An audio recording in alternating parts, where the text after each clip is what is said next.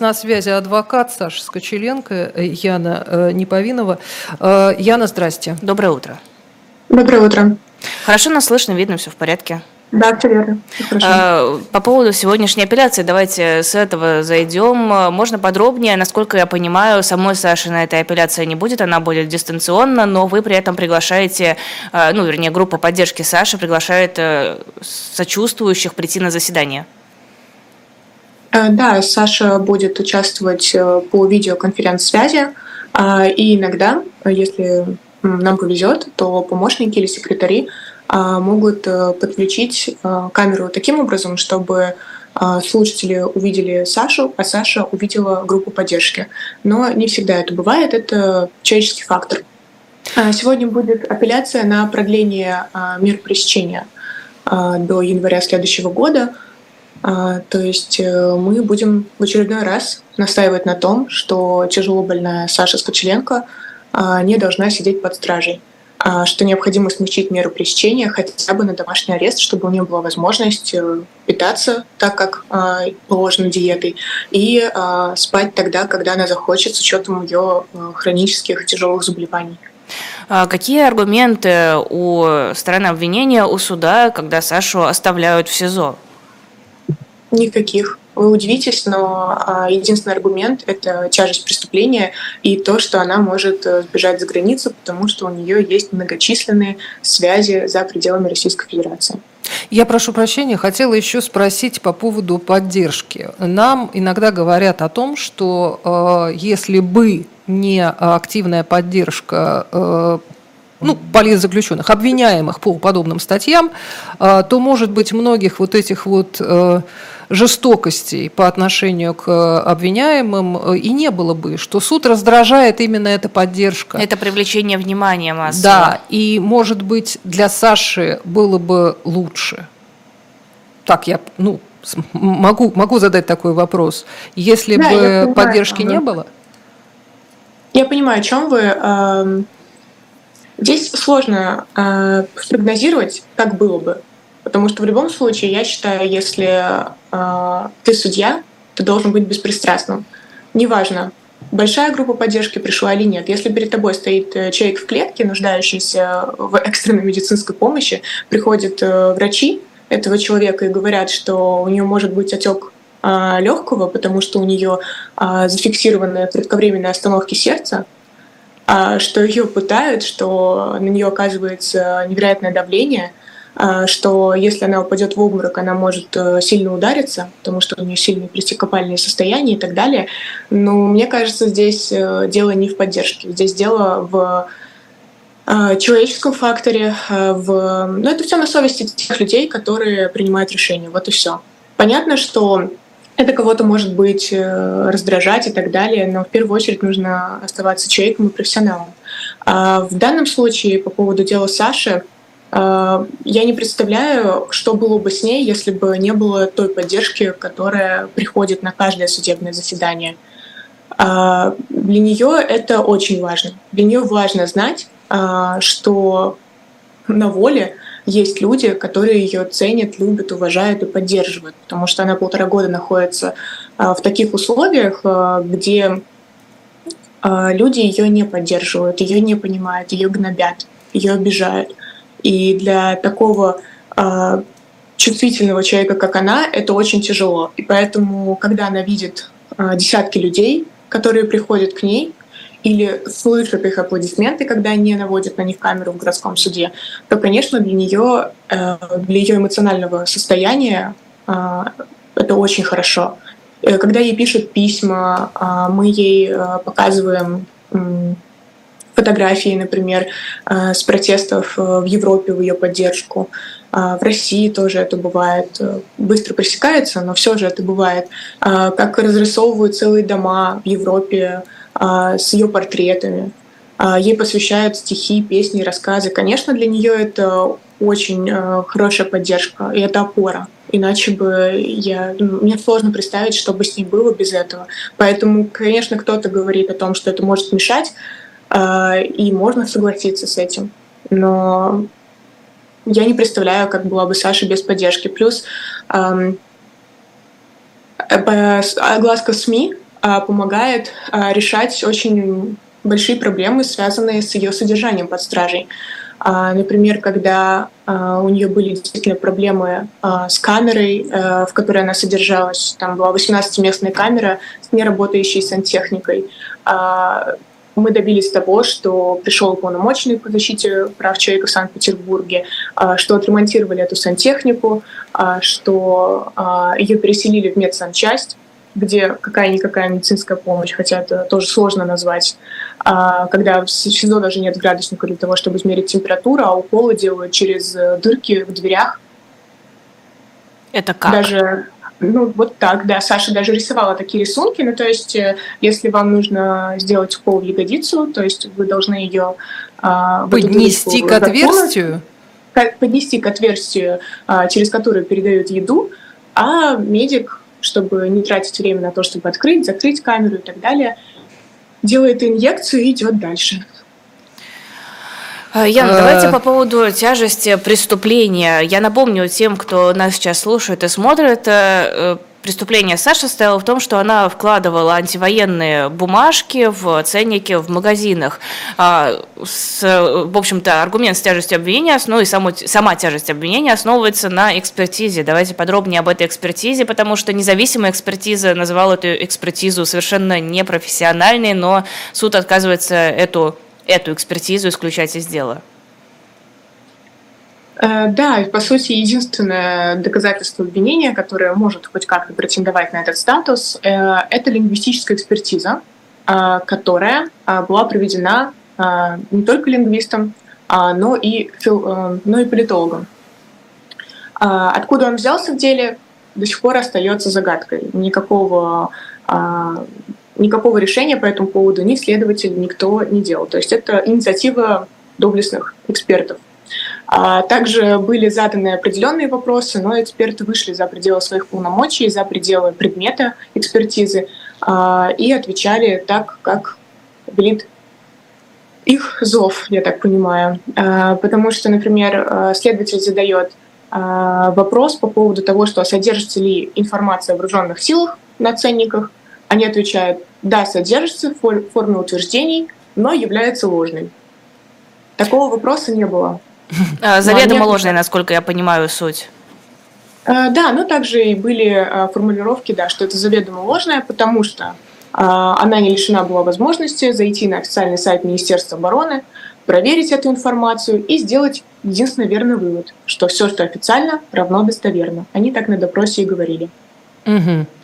То есть, в принципе, э, писать на ценниках э, что-то иное, вместо ценников вставлять какую-то информацию, это не претензия, а претензия именно содержание этой информации, э, в которой, по мнению суда, по мнению прокуратуры, содержится нечто опасное. То есть ну, фейки, об, фейки об армии, так называемые, да? Ну да, фейки об армии, еще и заведомо ложные фейки об армии. А, да, важно упомянуть, а что это вообще за тексты? А, если у нас есть время, я могу а, рассказать. Угу, конечно. А, например, а, первый российских срочников отправляют в Украину. Жестоко, да, это прям такая... Это это вообще факт, признанный президентом и Министерством обороны Российской Федерации. Но по мнению обвинения, раз э, на момент 30 э, марта, то есть 22 года, когда Саша распространял эти ценники, уже все срочники якобы были выведены с территории Украины, поэтому это фейк. Угу. А то, что э, было не менее там, двух случаев, о которых э, говорил сам президент, о котором э, говорили Министерство обороны, осуждая действия там на местах, о том, что даже на сайте уполномоченного по защите прав э, человека в Санкт-Петербурге в докладе упоминалось, что не менее там, семи обращений э, было от матерей э, военнослужащих и срочников с жалобами о том, что их отправляют в Украину. Ну, то есть это факты, которые уже установлены. Но, несмотря на это, ей до сих пор меняется это как ложь, точнее, даже ложь о вооруженных силах Российской Федерации. А, далее, например, мой прадед воевал 4 а, года в Великой Отечественной для того, чтобы Россия стала фашистским государством. А, в первые три дня войны погибло 4000, 4300 российских солдат. И российская армия разбомбила художественную школу в Мариуполе, в которой э, пряталось 400 человек. Вот. Причем вся эта информация, которая содержится на ценниках, мы в своей защите вообще не говорим о том, что это ложь или это правда мы не пытаемся доказать достоверность этих сведений. Самое важное, что для Александры это было достоверно. И она с самого первого дня задержания перечисляла следователю э, источники, на которые она опиралась. То есть она сказала, да, я нашла ценники в интернете. Части из них я поверила, части нет. И тем, которым я поверила, которые, э, заголовки которых э, подтверждаются различными СМИ, мы даже распечатки прилепили, э, я ему поверила, поэтому о какой заведомой лжи может идти речь? То есть человек был э, на сто процентов уверен, что это правда. И это э, подтвердили также и специалисты-психологи, которые э, исследовали ее личность. А дело в том, что страна обвинения приобщила в дело ее переписки Саши с ее друзьями из Украины, которые рассказывали ей о ужасах войны и так далее. И дело в том, что когда Саша получала не только информацию из различных СМИ, но также и а, от очевидцев происходящего, конечно же, она а, доверяла этому, нежели чем официальному сайту Министерства обороны. И важно в том, что у нас в материалах дела есть не только ее переписки, но еще и ее личные заметки в телефоне, то есть такой некий дневник, который она вела, в котором она говорит – я не верю государственной пропаганде. Я вообще не понимаю людей, которые верят а, пропагандистским СМИ, там, сайту Министерства обороны и так далее. Я в это не верю, потому что а, вот такие-то, такие-то СМИ и очевидцы, с которыми я лично знакома, говорят обратно. И я им доверяю больше. То есть э, обвинение само приобщило это в качестве доказательств, пропустив вот эти мысли и сделав акцент на том, что там каким-то образом Саша негативно а, высказывалась о действующем президенте. То есть их это зацепило, но они пропустили тот факт, что это доказательство защиты. То есть это э, мысли Александры э, до и в момент ее поступка. А как изменится суть обвинения, если это будет э, не заведомо ложная информация? Если будет доказано, что Саша действительно писала и э, вкладывала в ценники то, во что верила? Оправдательный приговор, реабилитация, извинения и так далее. То есть э, состав преступления вот именно в этом моменте исчезает? Да, нет субъективной стороны преступления. То есть она должна была знать, что это ложь, и пойти ее намеренно распространять. Обвинение считает, что э, она знала, что это ложь, потому что у нее была возможность проверить. Ну, то есть... Mm, да. Яна, простите, простите ради бога, но э, и многие наши, э, многие наши зрители тоже пишут об этом. Э, откуда вы э, черпаете вот эту свою э, юридическую картину мира? Э, на что вы опираетесь? Ведь все, кто слушает вас, понимают, что на самом деле и суды, и судебные процессы, и экспертизы устроены так, как они устроены. И когда вы говорите о здравом смысле, который должен каким-то образом восторжествовать, откуда вы черпаете эту уверенность?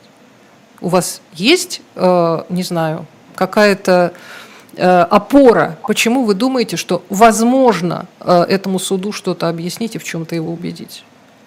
А давайте не будем помогать обвинению и судам еще и своей пассивной позицией по отношению к делу ну тогда уж им совсем легко будет а, выносить свои неправосудные решения. А мне кажется, что если им и защита сдастся, то это в первую очередь отразится на состоянии наших доверителей. Поэтому если мы еще и перестанем верить а, не в какое-то добро и зло, а просто в закон и здравый смысл, то будет совсем грустно. Поэтому я просто руководствуюсь принципом не падать раньше выстрела и бороться до конца. Иначе кто еще поборется за моего доверителя? Надежды больше никого нет. Поэтому мы делаем свое дело, а решения остаются на совести тех, кто их принимает.